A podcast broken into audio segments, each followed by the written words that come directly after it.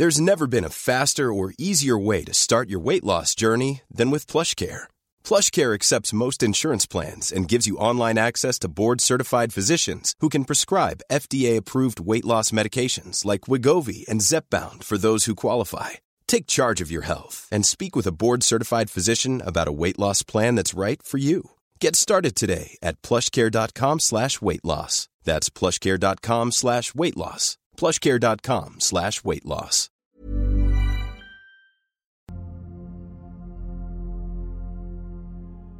Paris, une année après la vibration.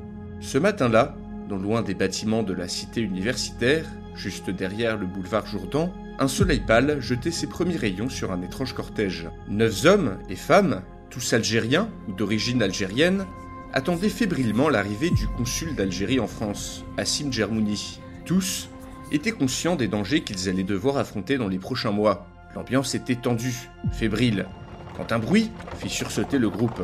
À l'angle d'une rue, le consul surgit soudainement, tirant une carriole en compagnie d'un vieil homme et d'un mulet. Soulagement général. L'expédition pouvait enfin débuter. Tout en s'approchant, Assim ruminait plusieurs pensées, se disant qu'il aurait dû partir plus tôt. La téléportation de Paris en 1328 avait été dure pour tout le monde, mais l'avait été encore plus pour les nombreux étrangers ou touristes de passage dans la capitale. Lors de la vibration, nombre d'entre eux avaient immédiatement perdu toute possibilité de revoir leur pays d'origine. Les Américains n'allaient sûrement pas entamer une traversée de l'Atlantique pour revenir sur un continent précolonial, tandis que pour les Asiatiques, partir en expédition sur des routes de la soie extrêmement dangereuses, et ce pour des années, simplement pour retourner vivre dans l'Asie médiévale, n'était pas une très bonne décision quand on comparait les bénéfices et les risques. Pour les Maghrébins, par contre, le retour aux sources, le retour au bled, pouvait faire sens, pour des raisons de proximité géographique, mais aussi pour la religion. Certes, les Parisiens du XXIe siècle étaient accoutumés à partager leur ville avec une communauté musulmane importante, mais il en était différemment des millions de médiévaux catholiques qui, désormais, les entouraient. Les paysans étaient en général inoffensifs, ou se contentaient de les ignorer. Mais depuis l'accord que la papauté avait passé avec le gouvernement parisien, suite à la bataille entre le roi Philippe VI et son frère, c'était cette fois-ci de nombreux nobles, ainsi qu'un clergé médiéval rigoriste, qui avait fait son apparition dans Paris, et qui, chaque jour, se montrait de plus en plus ostensiblement. Selon l'accord, les catholiques de la ville étaient retombés sous l'autorité du Saint-Siège d'Avignon, alors que musulmans, juifs et autres pratiquants gardaient le droit d'exercer leur culte dans Paris, à condition de ne faire aucun prosélytisme en dehors. Dans les faits, même si pour l'instant aucun abus n'avait été constaté, l'arrivée en plein Paris de ce clergé médiéval peu amène envers l'islam avait fait réfléchir plus d'un musulman. Ainsi, certains avaient fini par se décider à franchir le pas, et à tout faire pour revenir en terre d'islam, même en plein milieu du Moyen Âge. Le consul Assim Djermouni, lui, n'était religieux que pour la forme, et souhaitait avant tout entreprendre ce voyage pour des raisons culturelles. Passionné d'histoire, le diplomate y voyait l'opportunité de découvrir la richesse de la civilisation de ses ancêtres et d'apporter ses connaissances modernes afin de la faire rayonner. Privé de toute utilité et de tout statut dans le Paris hybride moderne et médiéval qui se dessinait, il avait décidé de tenter d'acquérir un statut dans un environnement qu'il pensait plus familier. Ainsi, il avait organisé cette expédition qui devait le ramener lui, ainsi que neuf autres de ses compatriotes, en plein milieu de l'Algérie du XIVe siècle. L'entreprise était risquée, presque suicidaire, Partir en vadrouille en pleine France du Moyen Âge, pour embarquer vers la riche Alger, et ce en compagnie d'un cortège d'Algériens ne manquerait pas d'attirer les ennuis. Mais Assim avait par miracle réussi à trouver une solution. Quelques semaines plus tôt, alors qu'il dormait sur un des canapés de son consulat, un vieux médiéval s'était introduit chez lui afin de passer la nuit. Réveillé brusquement par l'intrusion, Assim avait hurlé en arabe pour le faire fuir, ce qui, étrangement, avait eu l'effet inverse que d'habitude. Pour une fois, l'intrus le comprenait.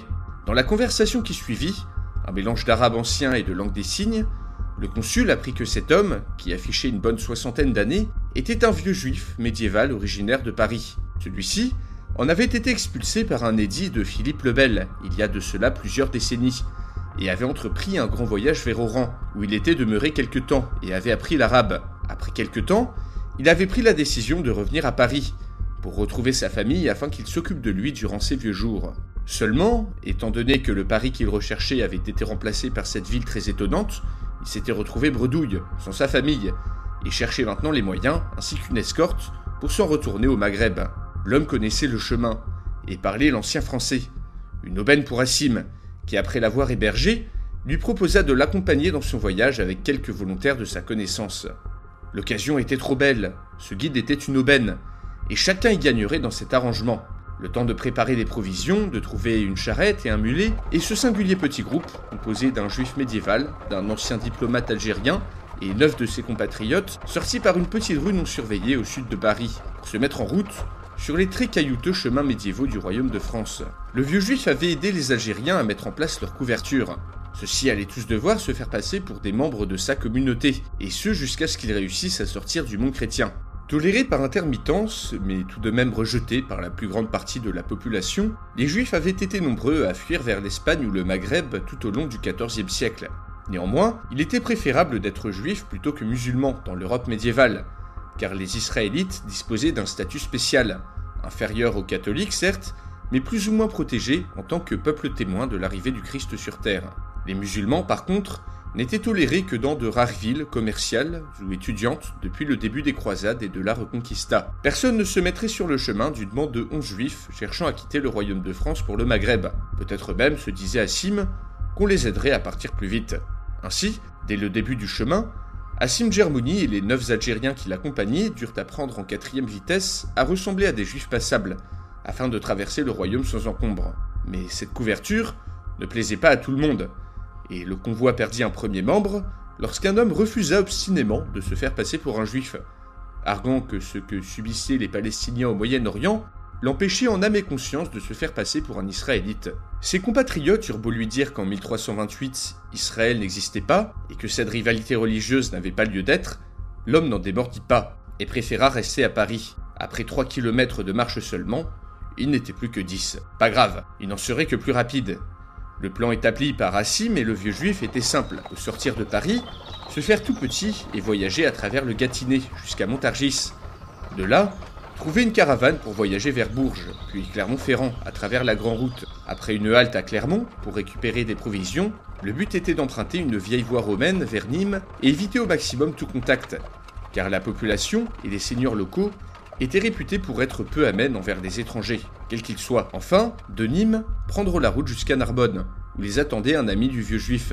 Il faudrait ensuite le payer avec des objets ramenés de Paris, soit tous les bijoux qu'avaient pu récolter les membres du groupe, puis monter dans son bateau, qui enfin les emmènerait en terre d'islam. Le plan était risqué, mais faisable. Seulement, ni Assim, ni le vieux juif ne s'attendaient à ce que leur projet vole en éclats si rapidement. La route était irrégulière, pleine de trous et de flaques. Au cœur de la nuit qui tombait, les membres de la troupe avançaient en silence, mus par la même obstination féroce. Bientôt, une épaisse obscurité tomba sur la campagne médiévale, et les Parisiens durent sortir de leur besace plusieurs lampes torches, qui leur permettraient de voyager de nuit. Durant les premiers jours, la majorité du voyage se ferait dans l'obscurité, afin de minimiser les risques de se faire repérer par les gens du cru, qui étaient souvent les plus vindicatifs à l'égard des Parisiens, malgré l'alliance de la ville avec le roi. La raison La famine qu'avait provoquée l'arrivée de Paris en 1328, qui avait laissé des séquelles dans toute la région. Deux jours passèrent sans incident.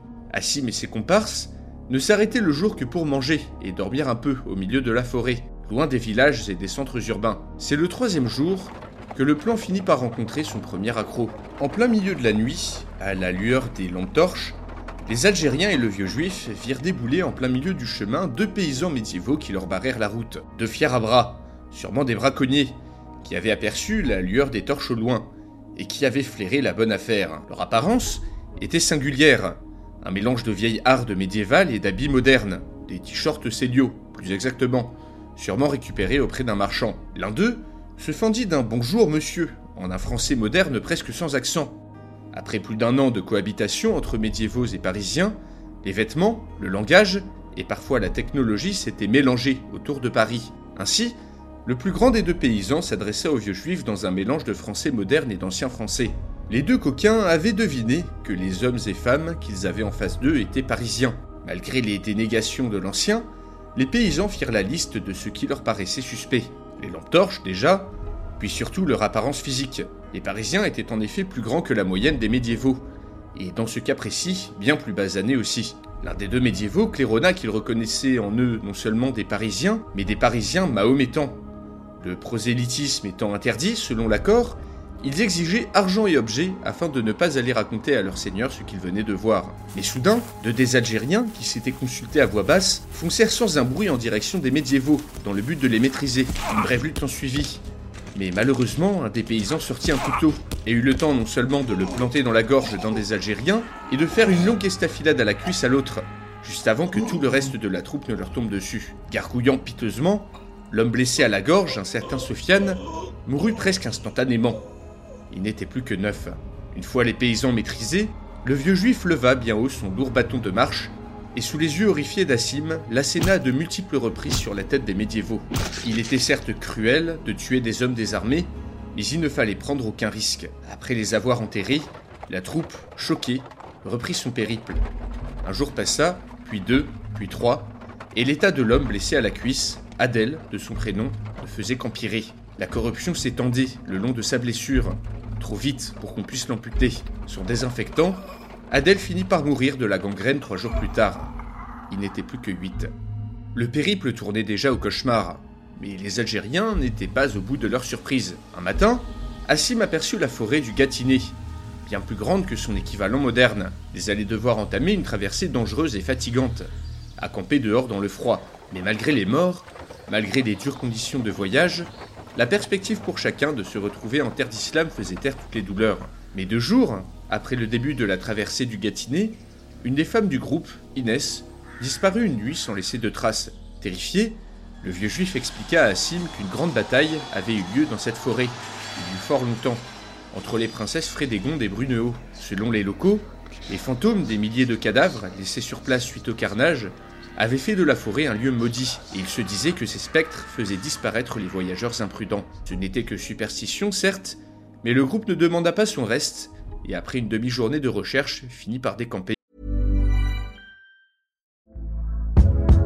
Hey there, it's Michelle Norris. I'm host of a podcast called Your Mama's Kitchen. When I travel, I'm usually looking for a way to find a taste of home when I'm not at home. And one of the things I love to do when I am at home is entertain. And Airbnb allows me to do that. When I was in California recently, I rented a house that had a great kitchen. And when we were sitting around the table, we're all thinking, we're in someone else's house. Someone could be in all of our homes as well.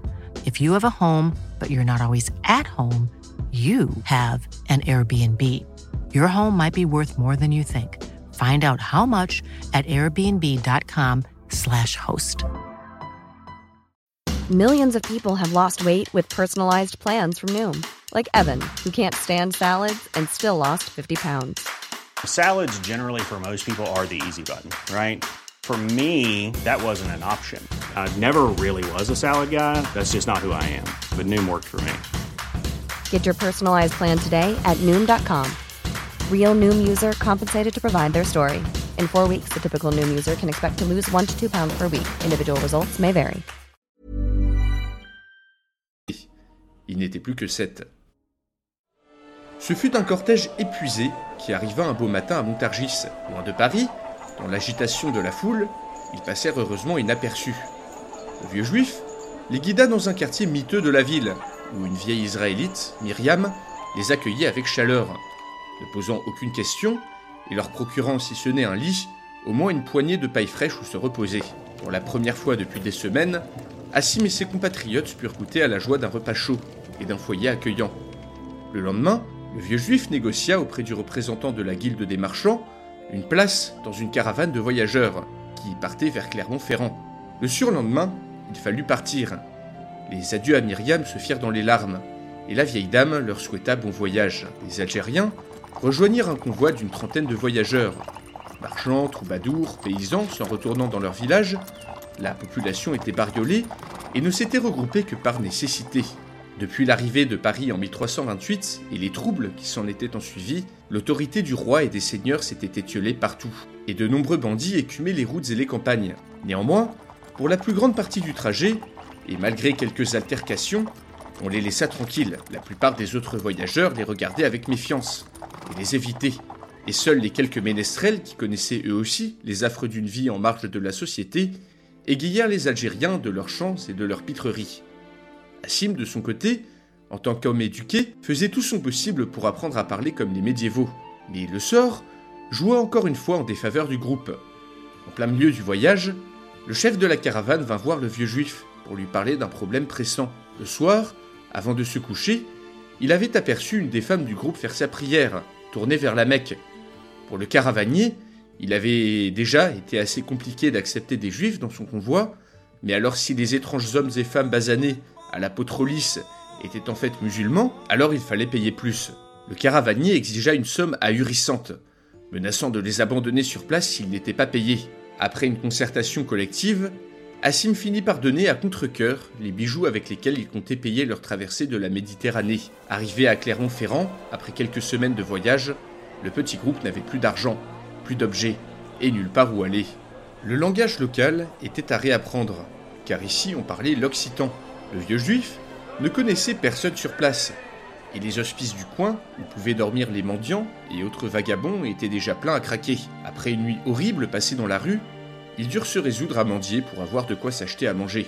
Seulement, la pègre locale ne vit pas d'un bon œil l'arrivée de ces étrangers sur le marché de la misère, marché qu'il contrôlait d'une main de fer, et sur lequel il se faisait verser un fort dividende par tous les gueux de la ville. Un beau matin, Lina, une des femmes du groupe qui faisait la manche près du marché, fut tabassée à mort par deux gros bras armés de bâtons cloutés.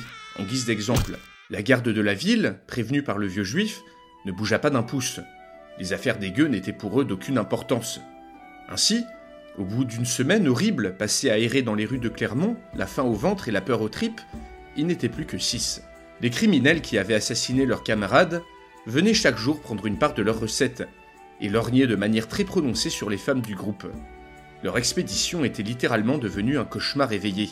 Chaque soir, Assim, Walid, Dounia, Nour, Youssef et même le vieux juif, que les autres membres du groupe avaient fini par appeler papa, priait la Providence de leur apporter un miracle. Un miracle qui apparut un matin sous la forme d'un moine replé, frère Basile, comme il se présenta. Celui-ci avait entendu parler des malheurs qui frappaient la petite troupe de juifs basanés qui depuis une semaine mendiaient dans les rues. Les prenant en pitié, frère Basile les mena dans l'abbaye bénédictine de Saint-Alyre, où il leur procura un endroit où dormir et de quoi se restaurer en échange de leurs bras. Même si vous n'êtes point chrétien, serinait frère Basile à longueur de journée, Dieu est présent en chaque être, et chaque âme sauvée est un pas de plus vers le salut éternel. Frère Basile exigeait d'eux de travailler dur, au champ, à la cuisine ou au métier à tisser pour les femmes. Il exigeait également que le petit groupe assiste et participe chaque jour aux offices des moines, en échange du gîte et du couvert. Une offre qu'ils s'empressèrent tous d'accepter, tant les épreuves qu'ils venaient de vivre avaient été éprouvantes. Ainsi, Assim et ses compatriotes passèrent plusieurs semaines dans ce monastère, au rythme du travail et des messes, qui leur permirent de se ragaillardir, et pour l'ancien consul, de parfaire son apprentissage de l'occitan. Un mois plus tard, il fut temps de partir. On remercia chaleureusement frère Basile, qui leur procura des provisions, un petit pécule, et leur souhaita bon vent. On finit par accepter la volonté de Walid et de Dounia, gagnée par la vie paisible des moines, qui préférèrent rester sur place, se marier et se convertir au catholicisme, en prenant le nom de Noël et de Doxy, soit l'équivalent chrétien de Walid et Dounia. Un souhait difficile à accepter pour Nour et Youssef, mais compréhensible vu les épreuves traversées et le havre de paix qu'était ce monastère bénédictin. En partant de Clermont, il n'était plus que quatre. Assim, Nour, Youssef et papa le vieux juif. La parenthèse qu'avait représenté le séjour au monastère refit très vite place aux vicissitudes du chemin, la voie romaine qu'ils avaient empruntée pour se rendre à Nîmes était assez sûre, mais très difficilement praticable. Le chemin était long, poussiéreux, inégal. Les foulées étaient traîtres, et plus d'une fois, Assim faillit terminer avec une belle entorse. Mais le pire, c'était le soleil auvergnat. On suait à grosses gouttes, et il fallait attendre d'arriver dans de trop rares auberges ou villages pour pouvoir remplir leur gourde en d'une eau potable. L'avantage étant que dans cette partie sud du royaume de France, leur teint basané n'attirait plus la curiosité. Menacés par la déshydratation, on finit par se résoudre à acheter du vin. Au Moyen Âge, l'alcool était le moyen le plus pratique de tuer les mauvaises bactéries. Mais le vin était aussi un breuvage interdit dans l'islam. Nour et Assim n'eurent pas de mal à faire une exception pour le voyage. Mais Youssef, extrêmement pratiquant, refusa obstinément de boire du vin et ne put pas faire bouillir toute l'eau qu'il buvait.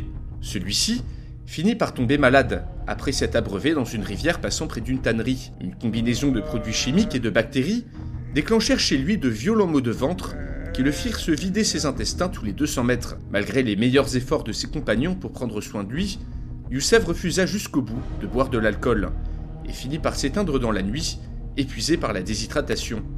Il n'était plus que trois. Comme un malheur n'arrive jamais seul, ils furent attaqués deux semaines plus tard, non loin de Nîmes, par une troupe de bandits. La route était supposée être sûre pourtant.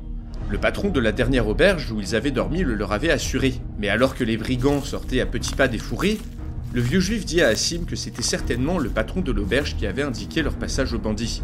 Assim et papa, le vieux juif, s'étaient saisis de leurs bâtons, mais ils ne faisaient guère le poids face à une dizaine de bandits armés jusqu'aux dents. Dans un soupir, papa glissa à Assim de sauver Nour, lui-même étant incapable de courir très longtemps. Si celle-ci était capturée, son sort ne faisait aucun doute, et elle était certaine de souffrir très longtemps avant de mourir. La mort dans l'âme, Assim finit par se résoudre à abandonner papa, afin de sauver ce qui pouvait l'être. Lors de sa fuite, il jeta un dernier regard derrière lui, pour voir le vieil homme faire tournoyer son bâton dans de grands gestes, afin de les couvrir. Alors que des sifflements se faisaient entendre autour d'eux, Assim et Nour, les larmes aux yeux, se mirent à courir, courir et courir encore. Et lorsque Nour s'effondra, Assim la prit sur son dos et continua jusqu'à l'épuisement. Ils s'évanouirent de fatigue dans un bosquet. Épuisés, morts de douleur et de chagrin suite à la mort de papa. Pourquoi? Pourquoi n'étaient-ils pas restés à Paris? Comment avaient-ils pu croire une seule seconde qu'ils étaient capables de traverser la France médiévale à pied pour rejoindre l'Algérie? Mis à part une lampe torche presque déchargée et un peu de vin, ils n'avaient plus rien et ils ne pouvaient plus faire demi-tour. Ils n'étaient plus que deux. L'expédition était un fiasco. Petit matin, Assim finit par émerger d'un sommeil tourmenté et trouva Nour inerte à ses côtés. Elle était morte. Un carreau d'arbalète lui avait transpercé le dos lors de leur fuite, et sans le savoir, Assim avait transporté un cadavre en courant durant des kilomètres. Il était désormais seul.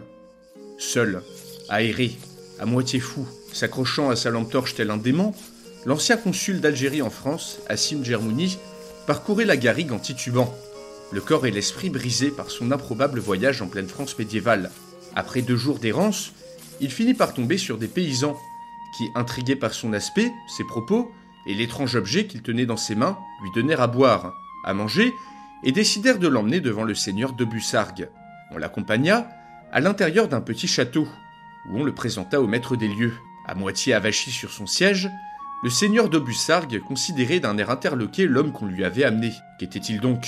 Un sarrasin Que faisait-il à courir la garrigue comme un fada avec une chaleur pareille, et cet étrange objet de métal? Le seigneur l'avait tourné et retourné, et à force de le manipuler, avait fini par produire de la lumière avec. Était-ce sorcellerie ou bien des artifices des habitants de la ville maudite qu'on disait avoir remplacé Paris? On tenta de poser des questions à Assim, qui répondit dans des bribes d'occitan, en donnant son nom, sa qualité de consul, sa religion, son origine parisienne, ainsi que le souhait d'aller dans la ville d'Alger. En entendant cela, le seigneur de Bussargues cracha par terre. Son père était mort lors de la prise de Saint-Jean d'Acre par les musulmans il y a de ça plusieurs années. Ce mahométan parisien ne lui était donc guère sympathique, mais il pouvait se révéler utile. Quelques mois plus tôt, son petit cousin avait été capturé par une razzia de pirates berbères, certainement pour être vendu comme esclave en Afrique du Nord. Ce Hassim, en tant que parisien mahométan, pourrait être une monnaie d'échange considérable afin de récupérer le garçon. Le seigneur de Bussargues était certain on avait entendu parler de la ville qui avait remplacé Paris au Maghreb, et les puissants de là-bas paieraient sûrement grand prix pour avoir en leur possession un de ces Parisiens si intrigants. Ainsi, après quelques mois passés dans une cellule sombre et froide, l'échange fut arrangé grâce à un intermédiaire. Un juif, bien entendu, car en ces temps troublés, cette communauté servait souvent de passerelle entre le monde chrétien et le monde musulman. Après un voyage en carriole jusqu'à Montpellier, Assim fut donc échangé à des pirates berbères contre le petit cousin du seigneur de Bussargues, lors d'une transaction secrète qui se déroula loin de la ville. Apparemment, un riche et puissant commanditaire avait tout fait pour qu'on lui ramène Assim. Seulement, l'ancien consul, qui se morfondait toujours dans un profond désespoir, ne savait pas qui. Comparé à tout ce qu'il avait pu vivre ces derniers mois, la traversée de la Méditerranée fut relativement paisible. pirates berbères le traitèrent convenablement, mais restaient méfiants à son égard. Bien que aussi musulmans, les berbères de cette époque ne voyaient pas forcément d'un bon œil l'arabisation progressive de leur contrée. Or, Assim ne parlait que l'arabe algérien et l'arabe classique, ce qui lui permettait de se faire comprendre, mais pas de gagner la confiance des fiers berbères qui peuplaient le navire. Ainsi, Assim passait ses journées à ressasser les événements de ces derniers mois. La disparition de Sofiane, d'Adèle, d'Inès, de Lina, de Youssef, de Nour et de Papa le vieux juif. La décision de Walid et de Dounia de rester dans le monastère. Tout ce chemin parcouru, toutes ces épreuves que le ciel lui avait envoyées. Le soir, alors qu'il tentait de trouver le sommeil, au milieu de vingt berbères ronflant comme des réacteurs d'avion, Assim se demandait s'il n'aurait pas mieux fait de rester à Paris. Au final, ne partageait-il pas plus de choses avec les Français modernes? Qu'avec les Algériens du Moyen Âge. Un matin, Assim fut réveillé par de grands cris.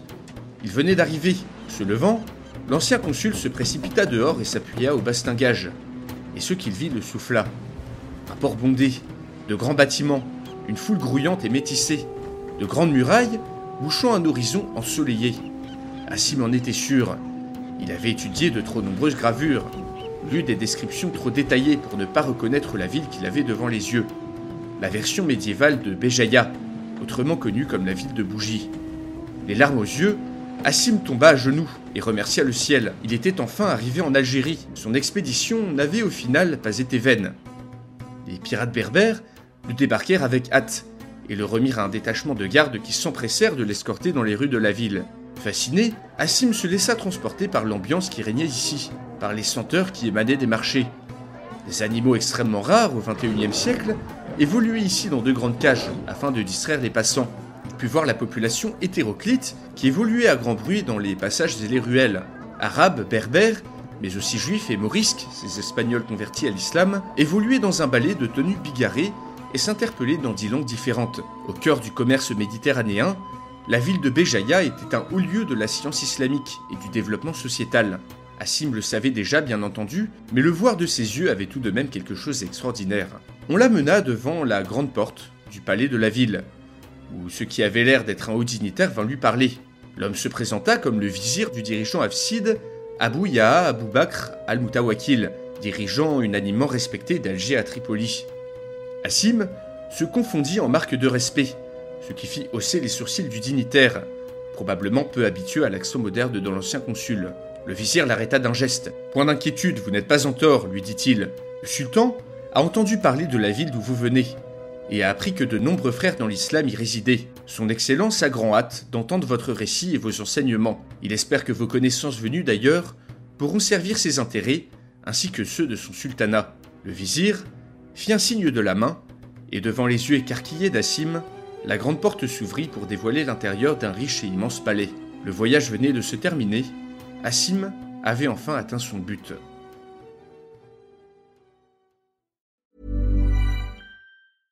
Planning for your next trip? Elevate your travel style with Quince. Quince has all the jet setting essentials you'll want for your next getaway, like European linen, premium luggage options, buttery soft Italian leather bags, and so much more. And is all priced at 50 to 80% less than similar brands. Plus, Quince only works with factories that use safe and ethical manufacturing practices. Pack your bags with high-quality essentials you'll be wearing for vacations to come with Quince. Go to quince.com slash pack for free shipping and 365-day returns.